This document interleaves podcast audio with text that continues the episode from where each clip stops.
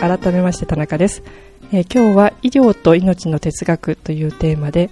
えー、私どもが編集しております高校生からの哲学雑誌哲学という、えー、雑誌の特集号の一環として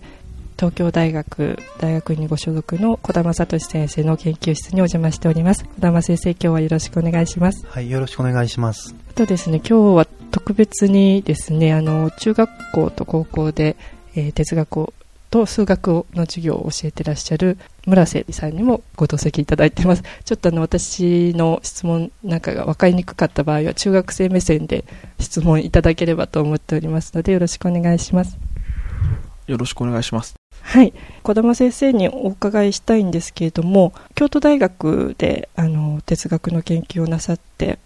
こられて今は、えー、東京大学大学院の医学系研究科公共健康医学専攻医療倫理学分野の講師の先生として、え、お仕事なさっているということなんですけれどもあの生命倫理学という分野に関心を持たれたきっかけについて教えていただけないでしょうか。はいえーとままず生命倫理学についてちょっと紹介した方がいいと思うんですけど生命倫理学っていうのはその医療とか生命科学ライフサイエンスですねライフサイエンスに関わる倫理問題を検討するような学問のことですで、まあ、最近例えば、えー、脳死臓器移植とか臓器売買こんな話も問題になってますがあるいはあの代理出産とかえー、他人から卵子をもらって、えー、あの妊娠、出産するといったそういう生殖医療の問題もあります。また iPS 細胞とか ES 細胞って話も聞くことがあると思うんですけどそういったあの幹細胞を用いた研究と、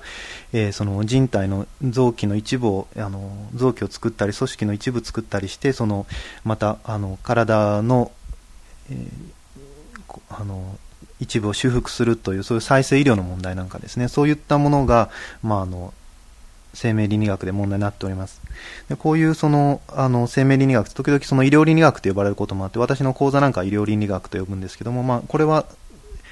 えーと、違うという人もいれば同じだという人もいて、まあ、人によってとか国によって呼び方が違うということもあります。でまあえっと、どちらかといえば医療倫理学っていうのがよりその病院というか臨床医療ですね臨床医療寄りの話で、えー、例えば終末期医療とかインフォームドコンセントっていうのを問題にする傾向があるように思います。それであのなんでこの、えー、生命倫理に私が関心を持ったかという話を次したいんですけどもこれまあななんかこうなぜ関心を持ったかと聞かれると困るんですけども あの、まあ、外在的な理由っていうのと内在的な理由があるかなと思います。まあ、外在的っていうのはそのたまたまその自分が研究していた京都大学ですね。大学で、えー、生命倫理を勉強するような環境がある程度整っていたと、まあ、これについてちょっと話したいと思います。もう一つ内在的っていうのは、まあ、やはり自分の理論的な関心からえー、まあ、ある程度生命倫理を研究する必然性があったんじゃないかと、まあ、あんまりそういうことを言えるかどうかわからないんですけども。で、まあ、この2つっていうのもなかなか切り分けにくいんですけども、まあ、外在的な理由から話してみたいと思います。でもうあの20世紀の終わりっていう話になってしまうんですけども20世紀の終わり頃にその京都大学に入ってその入った時はま哲学を勉強しようと思ってました。で京都大学文学部に入ったらその、えー、と千葉大学からですねちょうど移ってきた加藤久武先生っていうのが教授であのおりましてで、まあ、応用倫理学の授業をやってたわけです。で、まあ、それ非常に面白い授業だったわけなんですがで、まあ、加藤先生に、まあ、私会うまであの恥ずかしいことですけども、まあ、人気の無とかそんな言葉も知らなかったし代理母というのも加藤先生の授業で当てられてから初めて知ったような次第でその、まあ、全然知らなかったんですけども、まあ、そこで生命倫理学っていう分野があることを知りました。でもあのもう一つあの京都には古くからあの鴨直樹先生がやっていたその京都生命倫理研究会というのがありましてであの私自身当時は顔を出してなかったんですけどそこに顔を出してた先生や院生がたくさん周りにいたということもまあありました。で、まあ、そういう雰囲気があったのでその先輩の院生と一緒にその京都大学の医学部の人たちですよね。こういう人たちと生命倫理の勉強会をしたりしてました。その時にやってたのは、まあ、あの外国の文献を読むっていうのであのピーター・シンガーとかあのがや書いてた本なんかを読んでました。まあ、その時はまさか自分がその後その東大の医学部に来てこの医療倫理学分野に就職するなんていうことは思ってなかったんであの自分は哲学を研究すると思ってたんですけどもまああのそうですね、まあ、そういう感じで非常にその当時の京都大学っていうのが応用倫理学が盛んだったんですね。えー、またあの千葉大もそうだったと思うんですけども千葉大学の資料集とかにもその文章を書かせてもらったりしてました。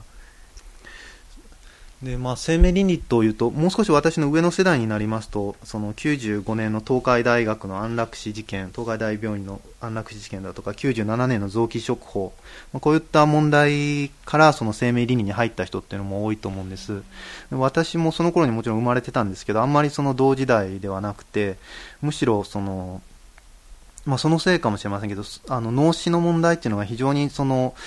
えー、切羽詰まった問題というふうに私はあんまりあのもちろん脳死についていくつか書いてるんですけども考えてこなかったところがあるかなと思いました。むしろその臓器処方ができたのになんでこんなに臓器まあ、ドナースが不足しているというか、まあ、どうしてその移植っていうのが医療がうまくいってないんだろうということに関心がありました、まあ、そうこうしているとその例えば臓器売買っていうのがあの国外でも行われてますけども臓器売買をもっと制度化してちゃんとやるべきじゃないかっていうような人がいたり、えー、するんですね。国内外でもあの立派なジャーナルなんかでもそうすべきだって書いてる人現在もいるんですけどもただ、えーと、むしろそれよりはそのそこは私のちょっと功利主義と関係してくるかもしれませんけどもあの功利功利主義者と言われている、まあ、ジョン・ハリスなんかはむしろいやそうじゃなくて臓器提供っていうのは死んだ後の臓器提供というのは義務化すべきだみたいな話をしてたんですね。でまあ、実際、現実的にはその臓器売買もこういう義務化みたいな話も非現実的で実際はあのそういうことにはすぐにはならないと思いますけどもこういった理論的な問題特にこの、えーと、我々の同意臓器を提供する際の同意の在り方とか公正な配分の仕方っていうことをですね脳死の話よりもそういった制度論の方に関心がありました。例えば現在の法律改正されてあの実際にあのもうえ事例がありますけれども親族への家族への優先提供っていうのが正当化できるかとかあるいはあの若者に優先的に臓器を提供することっていうのは認めれるかとか、まあ、そういったことに関心があります。よろしいですかね。あの、そその時内在的な話言ってもいいですかね。はい、はい。すみません。じゃあ、あの、で、あの、そういったその、外在的な話とはま別個に、理論内在的な話しますと、やっぱり自分がその関心持ってた功利主義っていうのと生命倫理っていうのは非常に深いつながりがあると思います。例えば先ほどのあの私の先生だった加藤久武先生も功利主義者のジョン・スチュアート・ミルですね。でこの人の他者危害原則っていうのをベースに、まあ、基本的には、えーと、自由主義というかリベラルな議論をしてました。でそれにまあ強く影響を受けました。でまた英米では特にこのあのピーター・シンガーっていう人がいるんですけどもこういう人人たちが中心に例えば人工妊娠中絶とか安楽死とかについて、えー、過激な意見を、まあ、特に功利主義の立場から主張していたので非常にその、えー、関心がありました。そうですね、まあ、といっても、まあ、それほど真面目に勉強してたかどうかは分かんないんですけども、えーと、例えば私が院生の頃にピーター・シンガーが来たりマイケル・ツーリーがあの京都に来た時もありましたけども、まあ、あのそれほどありがたいと思ってたかどうかちょっと記憶がないんですけども今考えたら非常にあれだと思うんですけどももったいない話だと思うんですけども。はいでその生命倫理っていうのは功利主義とか義務論っていうこの倫理学理論これがまあ昔から倫理学教室で勉強していることだと思うんですけどね。こういう功利主義だとか義務論っていう倫理理論っていうのそれが現実的なその重要性というか実践的な意義を持つような領域なんじゃないかなと思います。で、まあ、なんでそうなのか考えるとやっぱりこの医療とかライフサイエンスの分野っていうのはどんどん新しい技術が生まれてきて新しい技術がに伴って新しい倫理的問題がどんどんやっぱ出てくると思うんですよね。新しいことができるようになってくるとじゃあそれ新しいこと例えばその iPS 細胞で生殖細胞精子とか卵子を作るっていうことができるようになってくると。精子や卵子作ってそれを受精させることもできるようになると。そうすると例えば私のあの皮膚の細胞から精子と卵子を作っててでそれを受精させて、えー、あのどなたかに代理出産してもらって子供を作るってそういう選択も可能になってくるわけなんですねそれを、えー、じゃあ一体できるからってやっていいのかっていうそういうことを考えなきゃいけないっていうので、まあ、あの非常にその生命倫理っていうのは面白いあの領域なんじゃないかなと思います。まあ、あのクローン人間の話だとか代理出産今言いましたそんな問題だとか、まあ、あとデザイナーベビーっていうので、えー、男女の産み分けっていう話もありますけどもいろいろなその、えー、特性を持った子供を作っていくっていうのも現実的になるかもしれない。それをやっていいかどうかっていうことを考えるっていうんですね。でまあ多くの人は非常にその、えー、そんなことをやっちゃいけないと今までなかったことをやるのは良くなくて特に不自然なことはやっちゃだめだっていうんですけど、まあ、おそらくそういうところもあると思うんですけどむしろあの積極的にしなきゃいけないことっていうのも今後出てくる可能性もある。それでその人々の社会一般のその倫理的判断っていうのをちゃんと評価しないといけないと思うんですね、ただしそのあの何でもだめだっていうのもいけないと思いますし、何でもどんどんやっていいあの自由だっていうのもいけないと思うので、それをちゃんと評価するっていうのがまあ倫理学の役割なんじゃないかなと思います。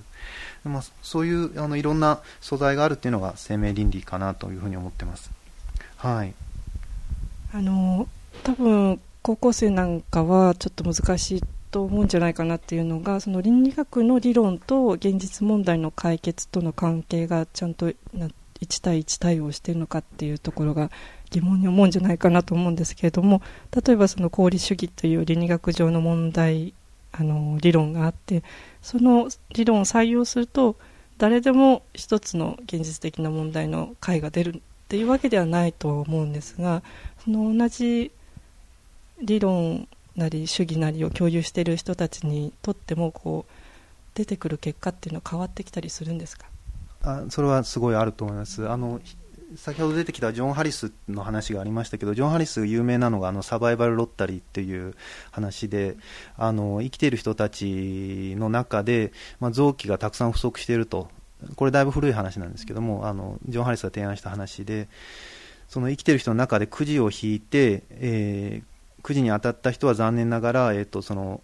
え、臓器を提供するための人になってもらうと。そうすると1人によって1人の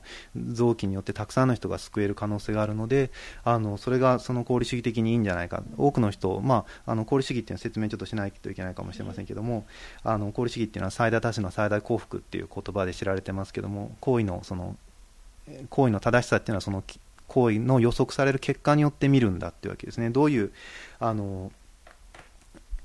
結果かというとその幸福っていうのが重要だっていうんですけど人々の幸福をなるべく最大化できるような行為を選ぶべきだと。そうするとジョン・ハリスのサバイバルロッタリーだといやその1人が死ぬことに、まあ、残念ながら1人の人が死ぬことによってたくさんの人を救うことができると。そうすると功利主義的に見るとこう生きてる人が時々そのあのくじ引きをしてで残念ながらそれに当たってしまった人は臓器のその提供者になってくださいと、まあ、そういうことを提案したんですよね。ただそれはあの先ほど言いましたもう一人の功利主義者であるそのピーター・シンガーなんかはいやなかなかそれではうまくいかないだろうと、まあ、そういうことをしているとその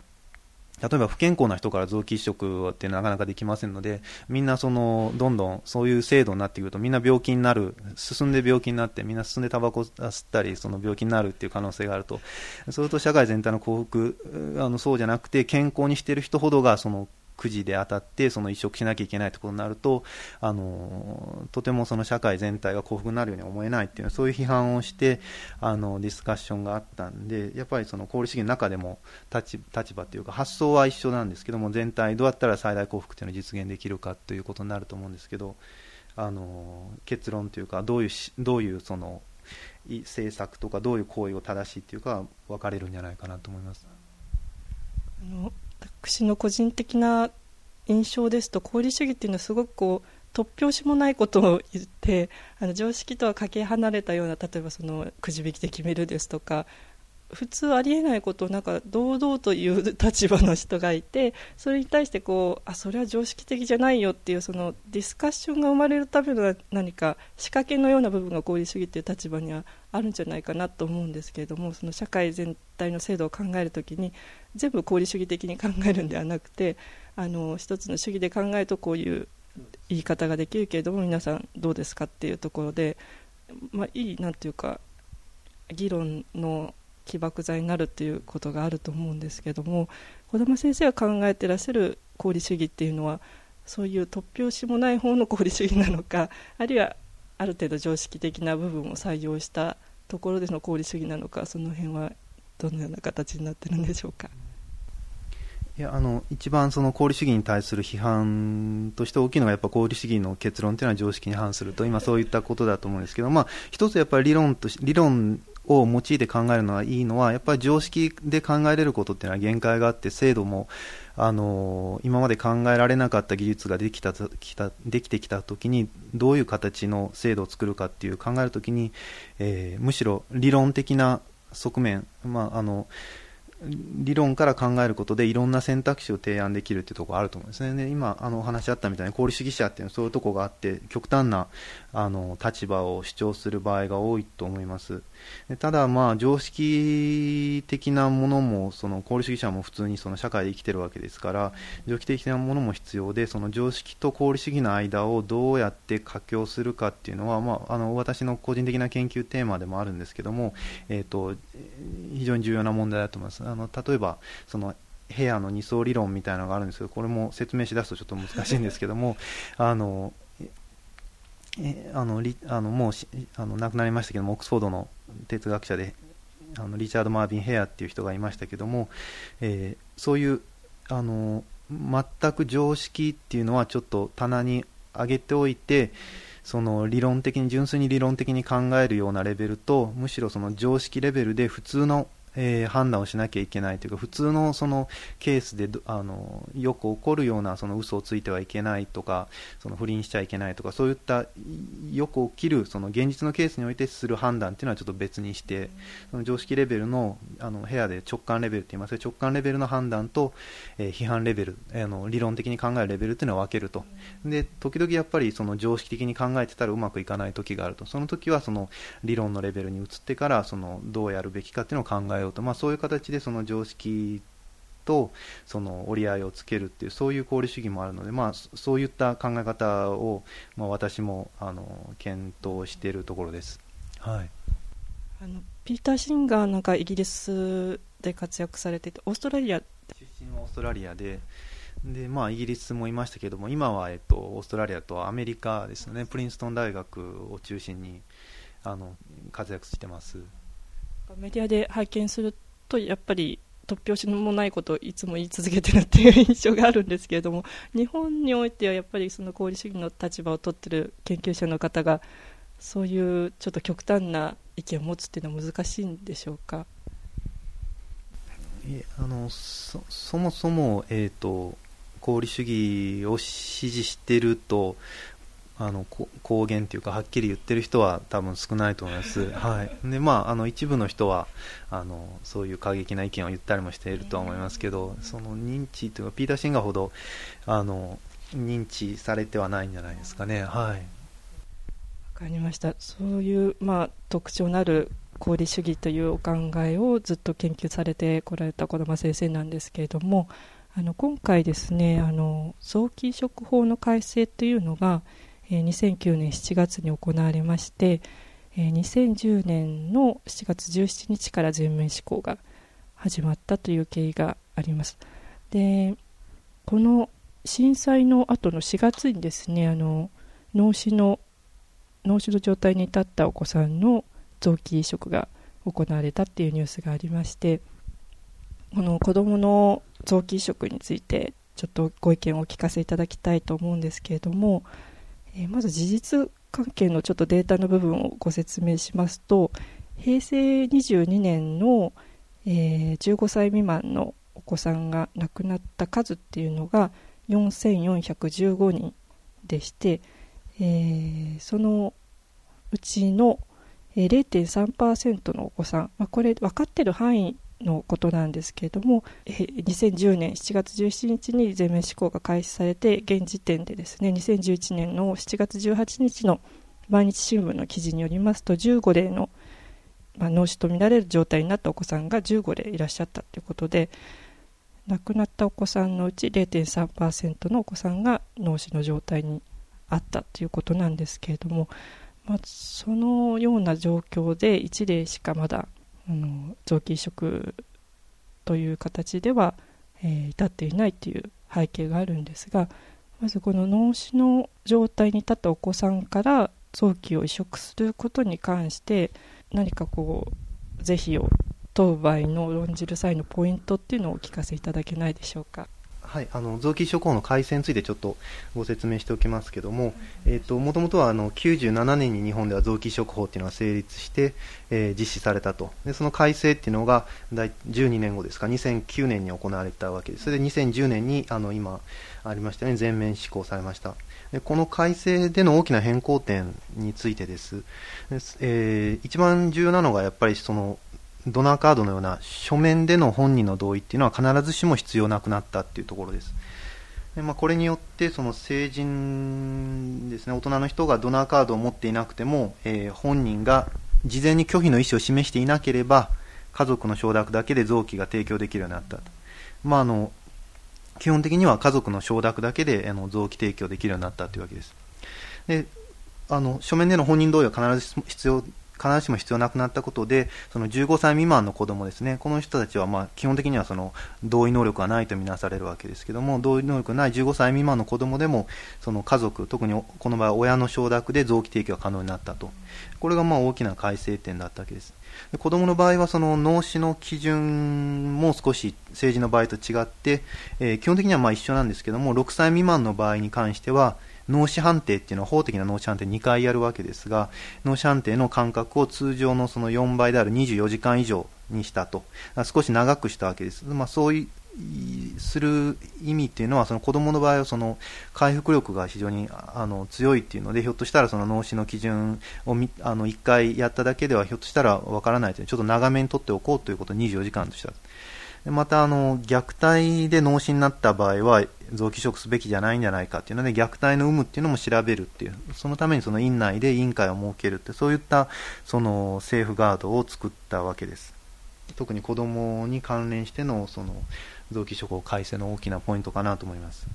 一点お伺いしたいんですけど、はい、なぜその虐待の疑われるお子さんには臓器提供が許されないっていうところの理由について教えていただけますか？そうですね。どあのいやはっきりこれは分かんないんですけど国によってはその虐待があるなしにかかわらず移植してもいいんじゃないかっていうところもあると思うんですけどもやっぱりその、えーと、親がその虐待の証拠をなくすあの隠すためにあの脳死臓器移植あの脳ドナーとして提供しますと言ってそのでそのままその虐待の事実は確認されないまま移植されてしまってその親もその罪を問われないというそういう問題もあり得るということじゃないかなと思います。わかりましたあの判定の基準はその時間が長くなるっていうことが、まあ、大人とは違う点っていうことなんですけれども、はいはい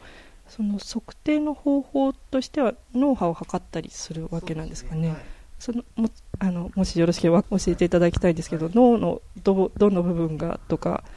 はい、知ってる範囲では全脳死を脳死と呼ぶっていうことで脳幹を含む小脳も含む脳全体がですね全部が機能停止した場合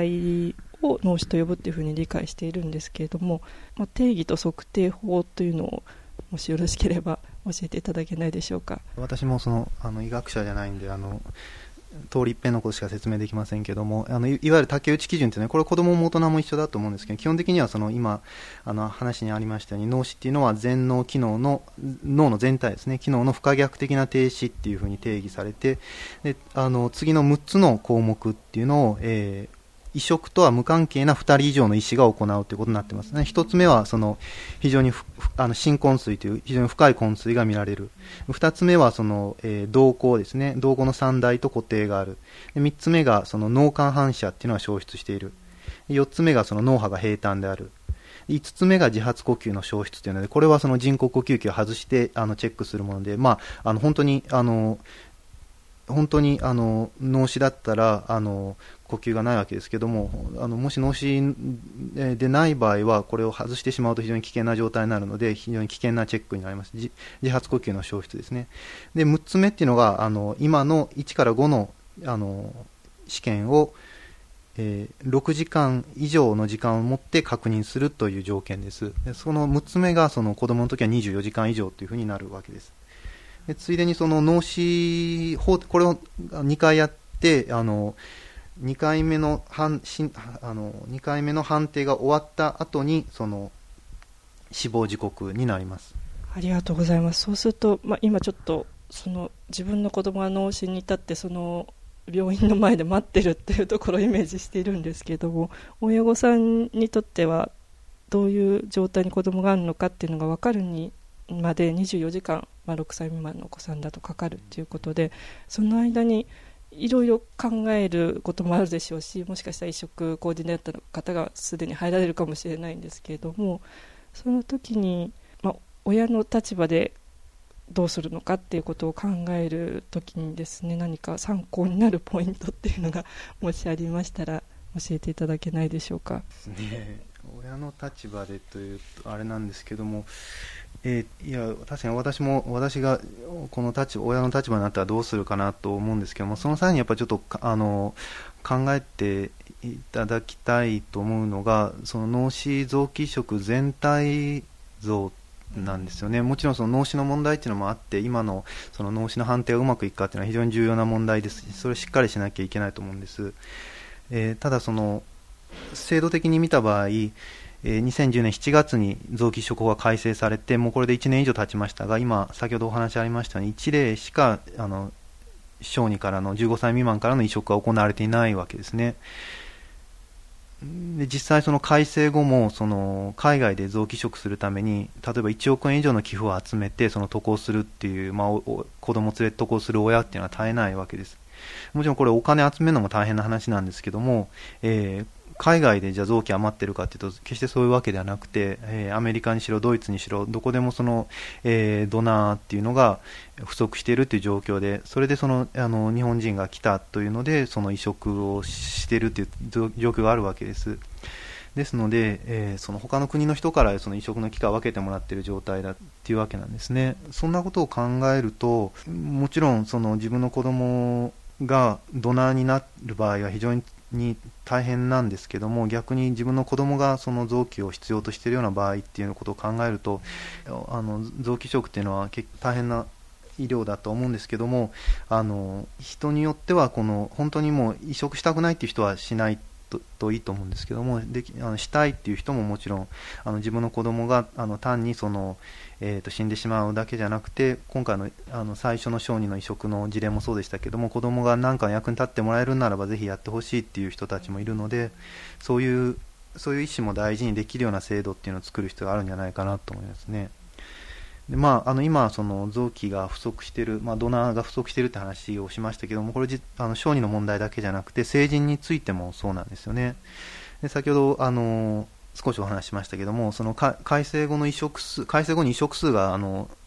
劇的に増えたっていういうなあのことも言われてるんですけども、必ずしも、まあ、そうでもないんですよね。あのまあ、実際、脳死ドナーの数っていうのを数えてみると、7月末までで50数件、1年間で50数件あった。まあ、これはそれ以前に比べるとまあ増えてはいるんですけども、やっぱりあの例えば日本の人口の半分のイギリスと比べてもその桁が違うわけです。なんでこういう改正そもそも行われたかっていうのは一つの理由はやっぱりそのドナー数を増やすってことが言われてたわけです。それはその先ほどの渡航移植の話があったみたいにその国際移植学会とか、えーと、世界保健機構 WHO があの自給自足の原則っていうことを言ったわけですね、ドナーはちゃんと自分のとこでやってくださいと、他の国のもう足りない現状で他の国のところにもらいに来るっていうのは、まあ、極力避けてほしいというふうな、そういうその、えー、勧告があったわけです。それでその今回の改正が行われたっていう背景があるわけで、そういう意味では、まあ、あの本当の目的っていうのはまだまだ達成できてないんじゃないかと思い思います、えー、もうもう少しあの話しますと、えー、例えばその国内での臓器売買っていうのがこの間問題になりました、えーと、暴力団が絡んでそのあのお医者さんが腎臓欲しいのでっていうので、えー、お金を払って斡旋してもらったっていうような話が、え今問題になっています。ただこれだけを見るんじゃなくて、こういうことが一体何で起きるのかっていう考えますと、やっぱりそのどうしてもその慢性的にドナーが不足しているという状況があるわけですね。これ自体まあ日本だけじゃないんですけども、でそれあのまた一方ではその日本では生体からの移植、生体臓器移植っていうのは非常に盛んです。ただ生体臓器移植もいいことばっかりじゃなくて、そのドナーのその精神的、あるいは身体的な負担を考えると、やっぱりそのあのできれば脳死臓器移植っていうのを推進した方がいいんじゃないかと思うんですね。そのあの生体臓器移植には基本的に家族がその例えば腎臓1つとか肝臓の一部をあの移植するわけですけども、それで例えば心臓はもちろん移植できませんし、その移植した後もあのドナーの方の健康問題っていうのも出てくる可能性があるわけですね。ですので、まあ、もちろんあの脳死臓器移植っていうのは一番の選択肢かどうかっていうのは難しいんですけども、他の全体図を見た場合に、やっぱり脳死臓器移植っていうのはある程度その制度的にあのやりたくない人はもちろんやらなくていいんですけども、あのできるような環境っていうのを整えていく必要があるんじゃないかと思います。ありがとうございます。あの自分がどうするかっていうところの参考にさせていただきたいと思うんですけれども、ただあの、まあ、事前にいろいろ考えていてもその場になってどういうあの判断をするかっていうのは今の段階ではちょっと想像が及ばないところではあるんですけれども、それでもやっぱりその教育っていう意味では親御さんへの自分もし自分のお子さんがそういう状態になったらあなたはどうしますかっていう形の教育っていうのはあってもいいんじゃないかなっていうふうに思いますしまたあの15歳以下のお子さんも臓器提供できるようになったので小学生中学生高校生大学生の方もあの自分がそうなったらどうしようかなっていうふうにちょっとでも考えてみる機会っていうのを学校現場でも作っていった方がいいんじゃないかなというふうに個人的には思うんですがなかなかそのどういう教育方法が適切かとかですねまたどういうタイミングで誰がどういう権限でやるかっていう問題もあるので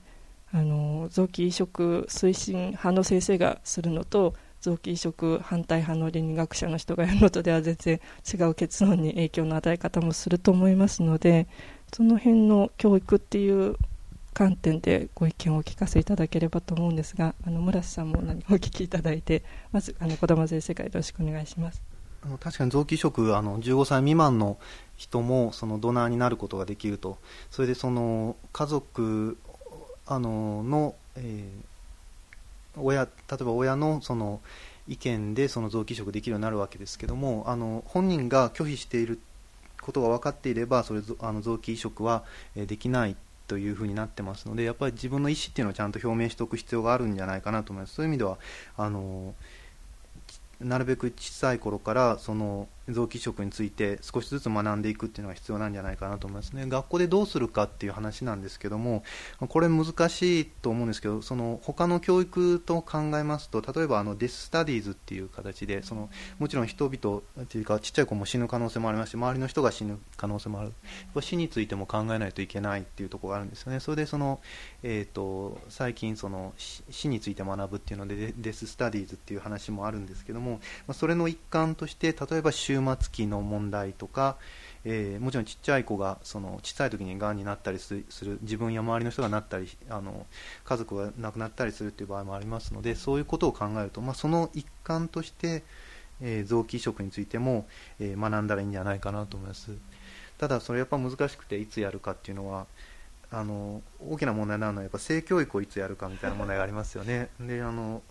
東京都もいろいろ大変だったんじゃないかと思いますけどもあの性教育についても先ほどありましたようにどう推進派の人が教えるのかそうじゃない人が教えるのかとか あの難しいですね。それもやっぱり段階を踏んでちょっとずつやる必要があると思うんですけども先ほど話にありましたようにやっぱり公平にというかどちらも選べる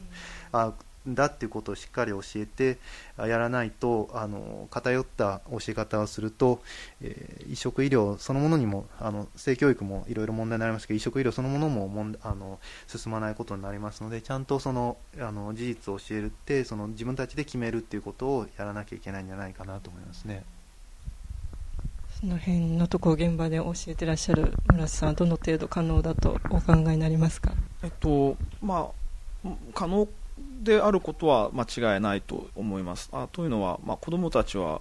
多分大人が思っているよりもいろいろそういうことについて考えている例えば、まあ、死の問題とかについても考えているところがあのあると思います、まあ、もちろん身近な方が自分の身近で死んでたりするってことは当然あると思うのであのただ一方でちょっとお聞きしたいのは例えばそのそういう問題をこう例えば今だと倫理の中で高校の教科の倫理の中で教えるわけですけどもそういう時にこう先生側が、まあ、まあ、理論とかはいろいろ調べて教えることができると思うんですけどその特にこう注意すべき点とかですねあるいはこう注目してここにこうポイントを置いてあの教えてほしいと先ほどある種の公平性っていうことも出てきたと思うんですけどその点についてちょっと児玉先生のご意見をお聞きしたいんですけど。さっき性教育って話ありましたけど、やっぱ性教育と一緒でいろいろ誤解がある可能性もあると思うんですね。脳死って一体何なのかとか、植物状態とはどう違う違うのかとか、あるいはその、よくある話ですけども、ドナーカードっていうのは、あれはその賛成の人だけが持つようなカードだと。実際はまあ、ドナーカードというあの言葉も本当は良くなくて、あの、えーと、臓器提供の意思表示カードですよね、そあのああれちゃんと持って書いあの見てみたらいいと思うんですけど、そこにはその上げたくないっていう意思表示もできるようになってます、だからそそのそういったその事実っていうのをしっかり教える必要があると思います。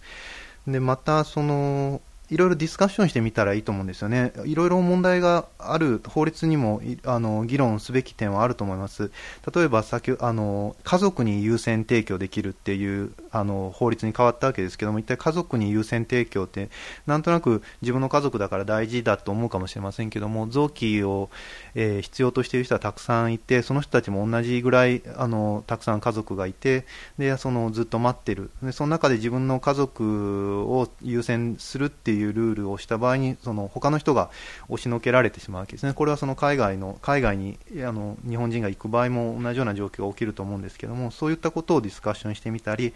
あるいはそのあの子供をな子供の方があの長生きする可能性があるから子供の方を優先的に臓器提供していいかってそういう議論もありますのでそういったこともちょディスカッションしてみたらいいんじゃないかと思いますね。であの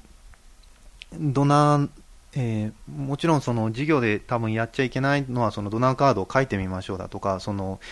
その書いたのを人にあの見せましょうとかそういうことをして多分しちゃいけないと思うんですよね。本人の意思っていうのはあくまで尊重するとそこはあのししあのやりたくない人はやらないあのし知らせたくない人は知らせたくないっていうのはそれで尊重する必要があると思います。ただそのドナーにな自分がドナーになった場合だけじゃなくて自分が今度レシピエントですね腎臓を必要とするだとか、えー、移植を必要とする立場になるっていうそういうことも考える必要があると思いますね。そでそれでそのもちろんあの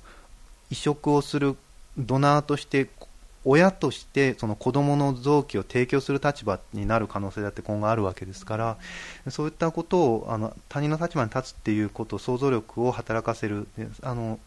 例えばその移植の経験者の人に来てもらって話を聞くだとかそういったような教育も重要なんじゃないかなと思います。ありがとうございます。非常に分かりやすかったです。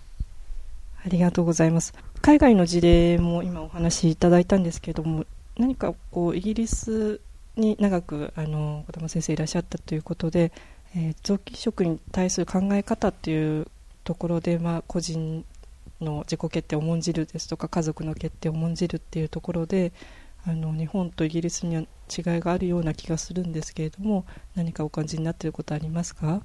あのあのキリスト教的な文化ていうのがその臓器移植に制度にその有利に働くみたいなそういう話あるんですけど、まあ、実際それがどの程度あのなんていうんですかね研究レベルで示されているかっていうのはちょっとよく分からなくてはっきりしないところがあると思います。あのいやどうなんでしょうね、国によってももちろん違いますし、あの例えばスペインなんかは非常にその臓器移植があの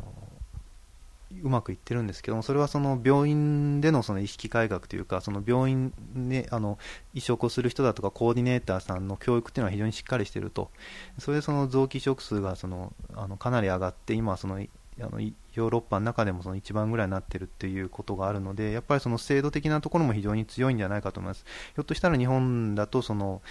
えー、日本の身体感だとか死生観というので臓器移植したくない人もいるんだろうとは思いますけれども、えー、そうじゃない人もあのいると思うのでやっぱり医療制度というのはしっかりその臓器移植のための制度作りというのが重要なんじゃないかなと思います。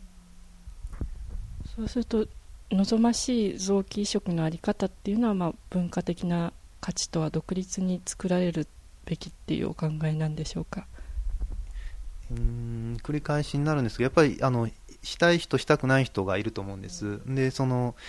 おそらくイギリスにもアメリカにもしたい人、したくない人いると思うんですけども、やっぱり今の日本の状況だとあの、もちろんしたくない人はしなくていいんですけど、したい人とかする可能性のある人、家族っていうのがうまくちゃんとすくい上げられてないんじゃないかなと、その人たちのにとってはそのそのしたいっていうのが自己決定であり、その自分たちのあの気持ちなので、それを尊重するような制度っていうのはちゃんとできる必要があるんじゃないかなと思います。あの親の立場また本人の立場でもあの非常に参考になる、